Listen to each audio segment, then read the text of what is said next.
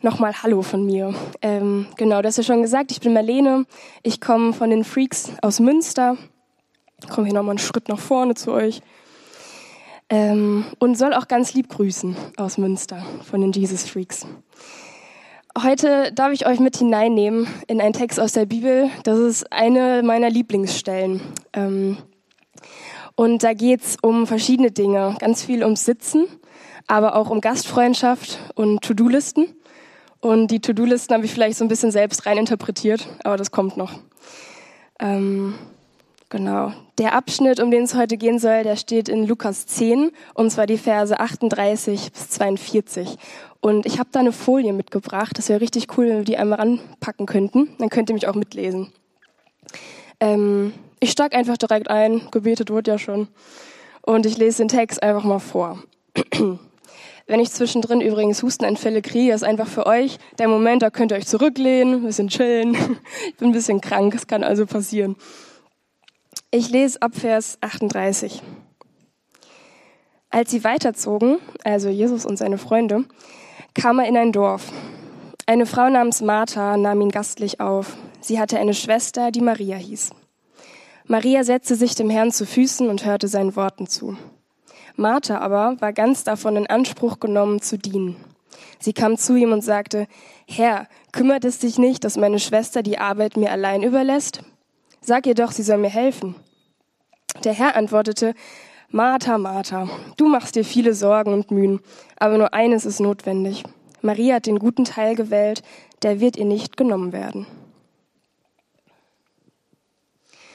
Ist ja eigentlich ein relativ kurzer Abschnitt, aber ich finde, er ist echt äh, super gefüllt mit ganz viel Inhalt. Was lesen wir hier? Worum geht's? Jesus ist mit seinen Freunden und wahrscheinlich auch Freundinnen unterwegs. Ähm, wenn wir uns die Kapitel davor angucken, dann lesen wir, dass der auf Reisen ist. Ähm, da gibt's so Wunder wie die Speisung der 5000, äh, Gleichnisse wie der barmherzige Samariter.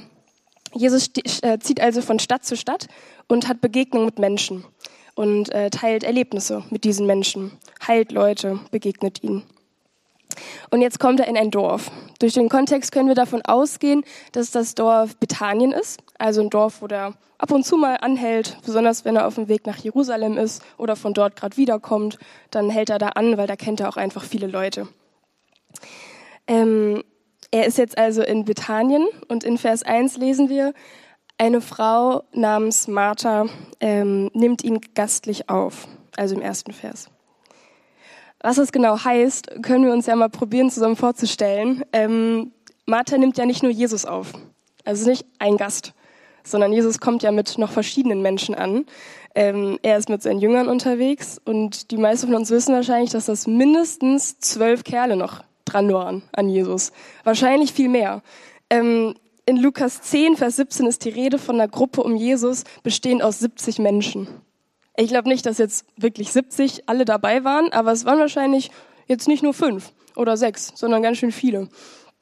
Also wenn äh, Martha jetzt diese Horde einlädt, dann ist das schon voll wahrscheinlich, auch weil die Häuser jetzt nicht so mega, mega groß waren damals. Ähm, und bevor wir jetzt mitbekommen, wie es Martha damit geht, mit dieser Beherbergung dieser Menschen, äh, kriegen wir in Vers 39 einen Einblick in das, was Maria, also die Schwester von der Martha, von der Gastgeberin, was die macht. Sie sitzt. Maria sitzt vor Jesus und hört seinen Worten zu. Mehr nicht. Dann gibt's wieder einen Switch in der Geschichte und der Fokus ist dann wieder auf der Martha. Ähm, und da steht, Martha aber war ganz davon in Anspruch genommen zu dienen. Martha war in Anspruch genommen. In der anderen Übersetzung heißt es, sie machte sich viel zu schaffen, um zu dienen. Sie war also fertig. Sie war richtig eingenommen. Mit den ganzen Aufgaben, die anstanden, sie war irgendwie angestrengt. Und ähm, ich stelle mir das dann immer so bildlich vor. Ich stelle mir eine Martha vor, die mit hochrotem Kopf in der Küche rumwirbelt und dann mit der einen Hand vielleicht Linsen umrührt und mit der anderen Hand noch Fladenbrote wendet und dann muss sie hier noch ein paar Töpfe abspülen und scheiße, sie hat gar nicht so viele Becher, wie Leute da sind und dann ist sie da mega am Rumwirbeln. Irgendwann tropft der Schweiß vom Gesicht und es ist so richtig chaotisch. Und dann zwischendrin wandert ihr Blick vielleicht so durch die Tür ins Wohnzimmer oder da, wo halt die ganzen Leute sind und sie sieht so, hä, krass. Okay, Maria sitzt vor Jesus. Vielleicht hatte sie noch den Gedanken, ja, vielleicht wäscht sie ja ihm kurz die Füße. Das war ja auch so ein Ding damals. Aber beim nächsten Hingucken, nee, die sitzt da echt einfach nur, die macht gar nichts. Die sitzt vor Jesus. Krass. Und ich bin hier so voll am Wirbeln. Und dann, ja, kocht wahrscheinlich auch noch was anderes hoch. Und diesmal in keinem der Töpfe, sondern irgendwie in äh, Martha selbst. Sie wird wütend. Ähm, denn ihre Schwester sitzt einfach nur da. Maria sitzt sich dem Herrn zu Füßen und hörte seinen Worten zu. Steht da. Und was das als nächstes kommt, wir wissen nicht genau, in welcher Situation sie das sagt. Ähm, vielleicht war das so in aller Öffentlichkeit, also vor allen Anwesenden. Ich kann mir aber auch gut vorstellen, dass es vielleicht eher so ein Moment war, wo Jesus vielleicht nicht komplett im Mittelpunkt stand. Vielleicht gab es eine kurze Pause und ähm, Martha geht auf Jesus zu in irgendeinem ruhigen Moment und sagt, Herr, kümmert es dich nicht, dass meine Schwester die Arbeit mir allein überlässt? Sag ihr doch, sie soll mir helfen. Und die, Sten äh, die Stelle finde ich irgendwie interessant, weil Martha nicht direkt zu Maria geht und sagt, hör mal, was soll denn das eigentlich? Warum hilfst du mir eigentlich nicht? Du siehst doch, was gerade bei mir los ist. Martha fühlt sich anscheinend so ungerecht behandelt, dass sie sich erstmal bei Jesus so ein bisschen Bestätigung, äh, Validation, ein bisschen Mitleid einholen möchte. Und gleichzeitig, finde ich, hört man da auch so einen Vorwurf raus. Also, Jesus, hier, du kriegst es doch mit. Warum machst du eigentlich nichts? Ist dir das egal? Und mit der Antwort von Jesus hat sie wahrscheinlich gar nicht gerechnet, sonst hätte sie ihn wahrscheinlich nicht gefragt. Der Herr antwortete, Martha, Martha, du machst dir viele Sorgen und Mühen. Nur eines ist notwendig. Maria hat den guten Teil gewählt, der wird ihr nicht genommen werden. Und ganz ehrlich, ich hätte es äh, nicht verwunderlich gefunden, hätte Jesus ganz anders reagiert. Also hätte der gesagt, boah, Martha, stimmt, du hast voll recht, du bist voll fleißig und die macht gar nichts, sag ihr mal, sie soll dir helfen. Oder weißt du was, ich gehe hin, ich sag ihr Bescheid. Und ihr so ein bisschen unter die Arme greift. Hätte ich nicht verwunderlich gefunden. Ähm, ja, aber Jesus macht hier irgendwie seinen klassischen Move, sprengt erstmal die Erwartungen, die man hat, äh, und macht was ganz anderes. Ähm, er geht zwar auf Martha ein, sagt aber gleichzeitig, dass Maria voll gut entschieden hat und dass das auch nicht von ihr weggenommen wird. Also niemand wird sie da jetzt von seinen Füßen wegholen. Und es äh, sieht sogar so aus, als würde der Martha verbieten, Maria jetzt zu holen. Maria soll sitzen bleiben dürfen, Maria soll zuhören. Das ist eine gute Sache. Was ich cool finde, ist, dass das eine von insgesamt sieben Stellen ist in der Bibel, wo Gott oder wo Jesus den Namen der Person, mit der er spricht, zweimal nennt. Also dieses Martha, Martha. Da gibt es sieben Stellen in der Bibel. Zum Beispiel auch bei Mose. Ähm, Mose wird zweimal beim Namen genannt, als er vom brennenden Dorn besteht. Mose, Mose. Ähm, da bekommt er ja so ein bisschen seinen Auftrag. Und er lernt da, Gott zu vertrauen und ihm zu folgen, auch wenn er nicht genau weiß, was bei rauskommt. Auch Paulus, der wird zweimal mit seinem alten Namen genannt, Saul, Saul. Ähm, und er lernt da seine eigenen Wege ja auch mal zu verlassen und äh, Gott, nach Gott zu fragen und auch Gott zu suchen. Auch bei Abraham oder Simon gibt es solche Stellen. Und das sind immer Stellen, wo danach irgendwas Wichtiges kommt. Also wo die gut zuhören sollen. So jetzt, jetzt hör mal zu. Jetzt kommt was Wichtiges. Und ich glaube, dass das, was hier die äh, Martha lernt, auch für uns wichtig sein kann. Ähm, oder für uns auch als Gemeinde. Also für mich besonders. Und mit den Worten, die Jesus da macht, damit endet die Erzählung einfach. Danach kommt nichts mehr. Und das finde ich ehrlich gesagt richtig schade. Ich hätte voll gern gewusst, wie Martha dann nämlich darauf reagiert. Also wie hat sie weitergemacht? Hat sie sich danach zu Maria auf den Boden gesetzt und zugehört? Hat sie direkt verstanden, was Jesus damit eigentlich meint? Oder war sie erstmal eingeschnappt und geht in die Küche? Oh, manchmal so Witze, die man aufschreibt, sind irgendwie, wenn man vorne steht, gar nicht so witzig. Ähm, vielleicht hat sie Jesus auch eine Schale Linsen gegeben und gesagt, ey hier, ich habe gehört, du bist im Essenvermehrungsgame, vielleicht hilfst du mir einfach mal. Wissen wir nicht. Ja, sorry, ich hab's jetzt einfach. Ja. Aber anscheinend ist das für den Inhalt und für die Message äh, dieser Geschichte auch nicht so wichtig, was danach passiert. Ähm, genau, damit hört es einfach auf. Was fangen wir damit an? Ähm, grundsätzlich könnte man ja jetzt so verschiedene Deutungsmöglichkeiten ähm, ansetzen. Wir könnten zum Beispiel am Anfang total intensiv darauf eingehen, wie revolutionär Jesus hier eigentlich mit Frauen umgeht. Ähm, dass er von, sich von Martha einladen lässt und als Mann in ihr Haus kommt, das ist ja schon mal krass. Dass er Maria einen jüngeren Status gibt. Ähm, Jesus war ja Rabbi, also Lehrer, und das ist so ein richtiger äh, Term, der so benutzt wurde früher. Also sich vor die Füße einer Person setzen heißt eigentlich ähm, Schüler oder Schülerin sein von der Person. Also in den Lehrlingenkreis quasi aufgenommen werden. Also in dem Moment, wo sich Maria vor die Füße von Jesus setzt, ist sie quasi Studentin oder Auszubildende. Und das ist ja auch alles andere als üblich gewesen damals, dass Frauen das durften oder gar dazu ermutigt wurden. Wir könnten das Ganze auch mit einer noch feministischeren Brille angucken und sagen, ja, yeah, Jesus schickt Maria und Martha nicht in die Küche, sondern in seine Gegenwart und zum Lernen. Und ich finde, das hat auch seine Berechtigung. Also es sind, finde ich, coole und wichtige Gedanken, die man auch nennen darf. Ähm, ich finde es voll bekräftigend zu sehen, wie Jesus mit Frauen umgeht. Wertschätzend, einladend, ähm, gegen alle Erwartungen. Aber ich würde gern heute in eine bisschen andere Richtung gehen äh, weil ich glaube, dass diese Erzählung auch mehr sein möchte als einfach nur ein krasser Kontrast zwischen traditioneller und emanzipierter Frauenrolle. Was ich auch nicht machen möchte, ist so ein Schwarz-Weiß-Denken predigen. Also Geistliches ist grundsätzlich gut und Praktisches ist grundsätzlich falsch. Die gute Maria macht's richtig und die schlechte Martha macht's falsch. Ich glaube, da wissen wir, das ist auch Quatsch und kommt der Geschichte auch nicht ganz gerecht. Ich würde gerne Mittelweg finden und genau darauf achten, was sagt Jesus hier eigentlich und was meint er vielleicht damit. Ähm, folgende Gedanken. Wer von euch findet es geil, Dinge zu schaffen und Dinge abzuhaken?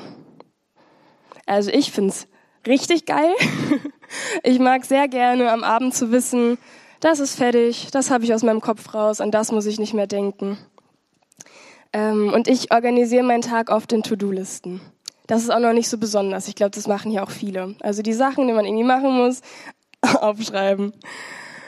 Kleine To-Do-Listen-Freaks hier kennen das vielleicht auch. Ähm, die To-Dos nach Aufwand oder Priorität ordnen. Vielleicht sogar nach Farben. Das ist schon ein bisschen witzig, aber jetzt auch noch nicht so richtig heftig. Aber die ganz schlimmen Abhack-Freaks, die werden jetzt entlarvt. Ähm, die erkennt man nämlich daran, dass sie die Dinge, die sie getan haben, die aber nicht auf der Liste standen, im Nachhinein auf die Liste draufschreiben, um sie dann stolz abzuhaken. Das ist super weird. Und ja, das kommt bei mir vor und ich weiß, dass es komisch ist. Warum erzähle ich das?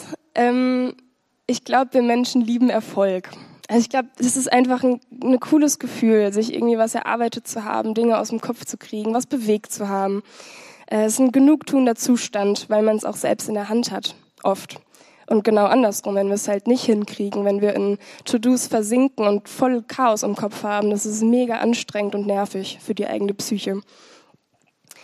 Und wir wollen, oder ich sag mal, ich will gerne, dass andere oder Gott stolz auf mich ist. Ähm, und ich glaube, dass das grundsätzlich was voll Schönes ist. Schließlich wollen wir auch, dass die Menschen, die wir lieb haben, sich irgendwie über uns freuen, dass die Menschen, die wir lieb haben, stolz auf uns sind und uns auch so blühen sehen in dem, was wir machen. In der Bibel wird Fleiß auch als Tugend beschrieben. Ähm, besonders in den Sprüchen wird von dem fleißigen Mann gesprochen, der zufrieden ist und Anerkennung erhält. Oder auch der weise König Salomo, der bezeichnet einen fleißigen Charakter als kostbarer Besitz. Und Jesus fordert uns ja auch total oft auf, Dinge zu tun und die Liebe, die er uns zeigt, so voll tatkräftig zu zeigen und in die Welt zu bringen und Menschen zu helfen und als gutes Vorbild Jesus nachzulaufen. Ähm, also Fleiß und Dinge für Gott machen ist eine gute Sache, ist eine Sache, die uns auch beigebracht wird. Ich glaube nur, dass es problematisch wird, wenn wir anfangen zu glauben, dass das eine das andere bedingt. Nämlich, dass unser Handeln oder unser Nichthandeln Gottes Liebe in irgendeiner Weise beeinträchtigt. Und damit sind wir eigentlich auch genau da, wo ich äh, hin wollte, nämlich stumpf beim Evangelium. Ist ja nichts Neues, ne? Das ist ja das, was wir eigentlich immer wieder hören. Und ich glaube aber, dass wir uns da auch oft dran erinnern müssen. Ich lese euch einen meiner Lieblingsverse vor. Habe ich jetzt leider nicht auf der Folie, aber ihr habt ja auch Ohren. Denn aus Gnade seid ihr gerettet durch Glauben. Und das nicht aus euch. Gottes Gabe ist es, nicht aus Werken, damit sich nicht jemand rühme. Denn wir sind sein Werk, geschaffen in Christus Jesus zu guten Werken, die Gott zuvor bereitet hat, dass wir darin wandeln sollen. Epheser 2, 8 bis 10. Saugeil. Aus Gnade sind wir gerettet worden. Also nicht aus dem, was wir machen oder nicht machen, sondern aus Gnade, aus Gottes Liebe zu uns, weil Jesus unseren Mist auf seine Kappe nimmt. Kurz vorweg, ich glaube gar nicht, dass äh, Martha in der Geschichte gerade über ihre Errettung nachgedacht hat, während sie das alles macht. Also ich glaube auch nicht, dass sie ihre Handlung gerade so mega reflektiert hat und voll auf ihren Glauben bezogen hat. Das war voll der Alltagsmoment, glaube ich. Ähm, ich will auch nicht sagen, dass sie Jesus irgendwie nicht geliebt hat oder vertraut hat. Schließlich war sie ja die Person, die ihn aktiv auch einlädt und die kennt den ja auch schon. Die ist ja schon ein bisschen mit ihm unterwegs gewesen. Aber, und da kommen wir so ein bisschen zum nächsten Punkt, ich erkenne die Situation, in der sich Martha befindet, aus meinem eigenen Glaubensleben oft wieder. Und vielleicht ja manche von euch auch. Wir sind ja sehr getrieben oft im Alltag. Ich will nicht für alle sprechen, aber ich kenne viele Menschen, die viel getrieben sind von Dozierenden, von Zoom-Meetings, dem Job, Mails, vielleicht Kinder, tägliche Aufgaben, vielleicht, und das tät mir auch leid, Gemeinden, äh, Aufgaben in der Gemeinde. Und in jeder vielleicht ruhigen Minute meldet sich dann das Handy und irgendwelche Feeds wollen durchscrollt werden oder irgendwelche viel zu langen Sprachnachrichten beantwortet oder unser Kopf möchte sich eigentlich den ganzen Tag sowieso nur ablenken. Ähm, und dann kommt ja auch noch dazu, dass man mega viel geile Dinge tun kann. Also Menschen denken sich so gute Projekte aus, Dinge, die was bewegen, die anderen Menschen helfen. Ähm, es gibt so viele kreative Köpfe, wo man sich auch einfach mit dranhängen kann und ja, gute Dinge machen kann. Wir können echt viel schaffen. Und das ist cool. Aber ich glaube, wir ja, können und müssen nicht alles schaffen. Und besonders, wenn es darum geht, Dinge für Gott oder Gemeinde zu machen, was heißt oder, also Gott und Gemeinde, äh, will uns die Geschichte, glaube ich, an eine Sache erinnern, die wichtiger ist als das, ähm, notwendiger, wie es ja auch in der Geschichte heißt. Und ein kleiner Spoiler, das ist vor Jesus sitzen. Ich habe vor Jahren mal folgenden Vergleich gehört und der ist kitschig, aber ich traue euch das zu, dass ihr das aushaltet kurz. ähm, das mit den Werken und mit den Taten, die man machen kann, das ist manchmal so wie ein kleines Kind, das Bilder für seinen Vater malt.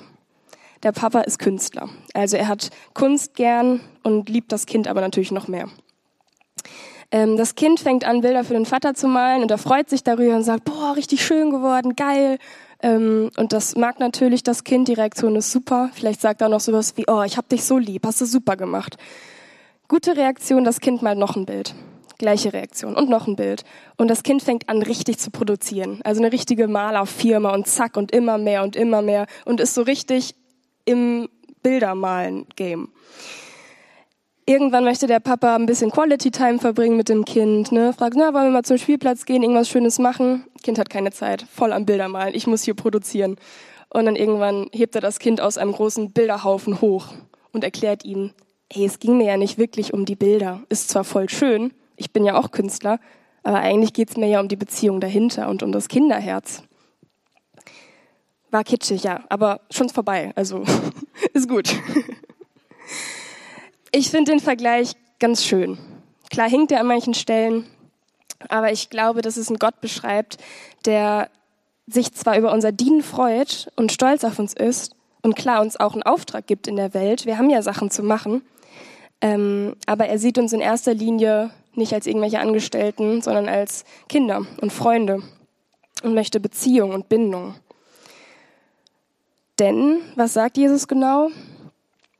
Er sagt, du machst dir viele Sorgen und Mühen, aber nur eines ist notwendig. Maria hat den guten Teil gewählt, der wird ihr nicht genommen werden. Jesus spricht hier von der einen wirklich notwendigen Sache. Dann habe ich mich zu Hause gefragt, was bedeutet das Wort notwendig? Dass etwas nicht zu umgehen ist. Ich habe gegoogelt. Also unbedingt erforderlich, unerlässlich. Ohne diese Sache geht's also nicht. Und Jesus spricht zwar nicht wortwörtlich aus, was das ist, oder erklärt das nochmal in drei Seiten, aber er sagt, dass Maria diesen Teil gewählt hat. Also Maria macht das quasi gerade. und auch, dass das nicht von ihr genommen wird. Dann können wir weiter gucken, was macht Maria gerade? Sie sitzt vor Jesus und lernt von Jesus und hört seinen Worten zu. Sie hat Gemeinschaft mit ihm. Vielleicht kennen manche von euch den Prediger John Mark Comer. Ähm, den finde ich ziemlich gut und der sagt immer so schön, wir müssen bei Jesus in die Lehre gehen. Wenn wir Jesus ähnlicher werden wollen, dann müssen wir Jesus Auszubildende werden. Und das finde ich total passend. Maria ist hier quasi Jesus Azubine. Und ich finde es spannend, dass Jesus das Wort gewählt benutzt. Also Maria hat entschieden. Es gab irgendwo eine Art Moment, in dem sie abgewogen hat. Mache ich das oder mache ich das? Es ist nicht so passiert. Sie saß nicht auf einmal vor Jesus und war so, ach, guck mal, ja gut, bleibe ich mal einfach sitzen. Nee, sie hat sich entschieden und hat sich dann aktiv hingesetzt.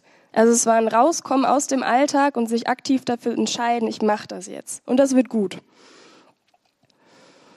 Um vor Jesus zu sitzen, nimmt sie auch in Kauf, dass Martha schlecht von ihr denkt, dass Dinge nicht erledigt sind, dass Menschen sie vielleicht kritisieren, weil sie aus ihrer traditionellen Rolle ausbricht. Ja. Aber die ganzen Dinge sind in dem Moment halt nicht das, worum es Jesus geht. Was wirklich zählt, ist gerade, setz dich hin, lern von mir, hör mir zu, hab Gemeinschaft mit mir. Mein Kopf möchte an der Stelle immer so universelle Prinzipien finden. Also sowas wie, man sollte immer das Geistliche über das Fleißige stellen. Oder brich aus deinen Rollen aus, grundsätzlich. Mach immer was Unerwartetes, was die Leute nicht denken. Ähm, ich glaube, damit machen wir uns uns leider auch zu einfach. Wir haben jetzt schon gehört, geben und dienen ist eine super Sache, ist eine total Jesusmäßige Sache. Und Marthas Dien ist an sich richtig toll. Sie ist voll treu in dem, was sie da gerade sieht. Jesus sagt ja schließlich auch nicht, was du gewählt hast, ist schlecht, Martha. Aber er sagt, das, was Maria gewählt hat, ist halt besser. Und er hat das in einem bestimmten Kontext gesagt. Und ich glaube, dass es für Martha in der bestimmten Situation, in dem bestimmten Kontext wirklich besser gewesen wäre, ähm, hätte sie es so gemacht wie Maria, weil es dran gewesen wäre. Wahrscheinlich hat Jesus über voll wichtige Dinge gesprochen und Jesus wollte wahrscheinlich auch, dass Martha das mitkriegt. Ähm, er wollte ihr auch begegnen. Und in so einer Situation wird eine Sache mit sogar mega guten Motiven wahrscheinlich zu einem Hindernis. Warum? Weil es halt nicht dran war. Es war nicht die Zeit zum Kochen, sondern zum Hören. Es war nicht die Zeit zum Dienen und aktiv werden, sondern zum Ankommen, sich nochmal erinnern, was ist das eigentlich, was ich hier mache? Wer ist nochmal dieser Jesus? Passt ja auch irgendwie zu dem, was am Anfang gesagt wurde, so zurück zur ersten Liebe. Also mal wieder reconnecten mit dem, worum es eigentlich geht.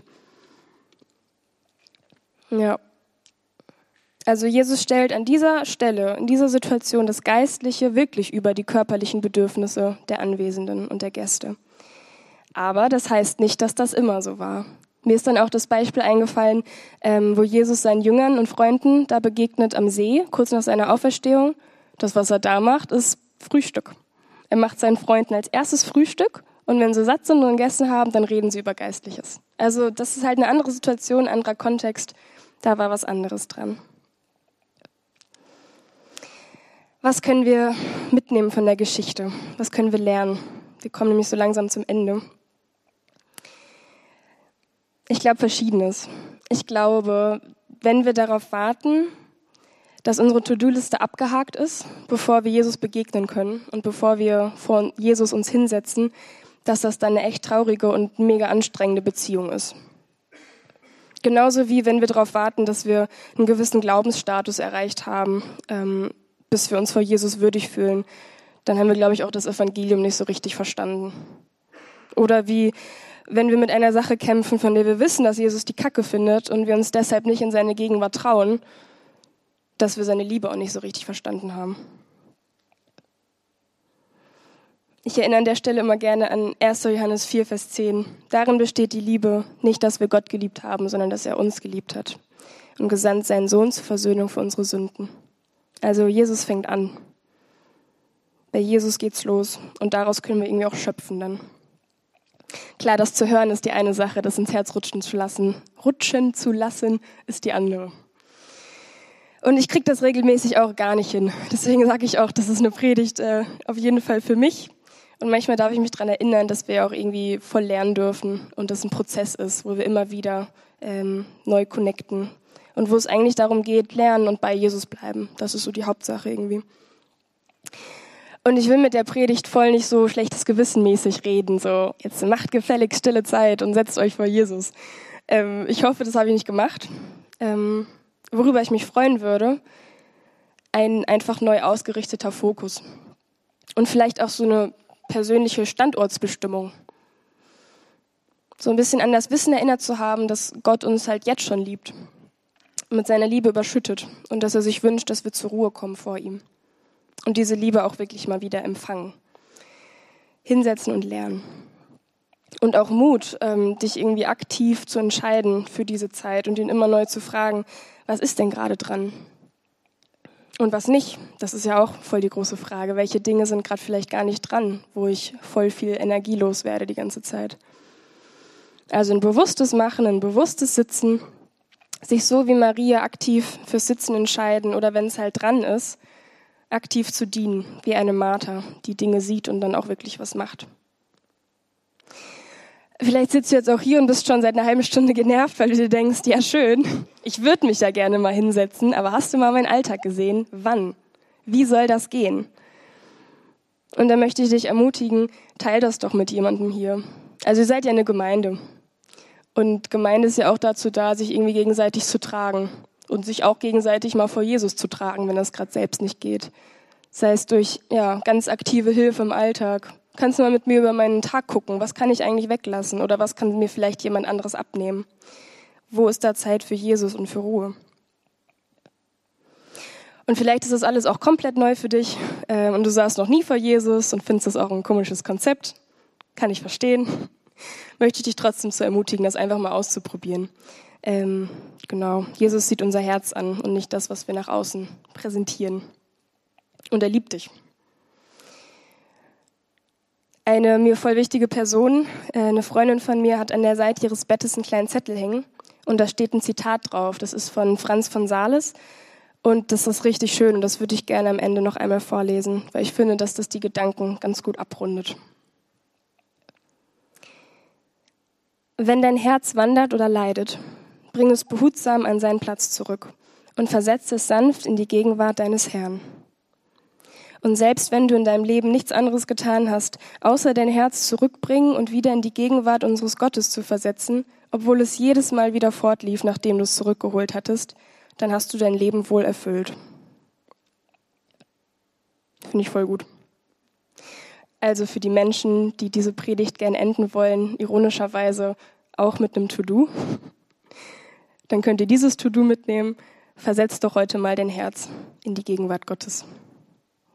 Genau. Ich bete, glaube ich, noch.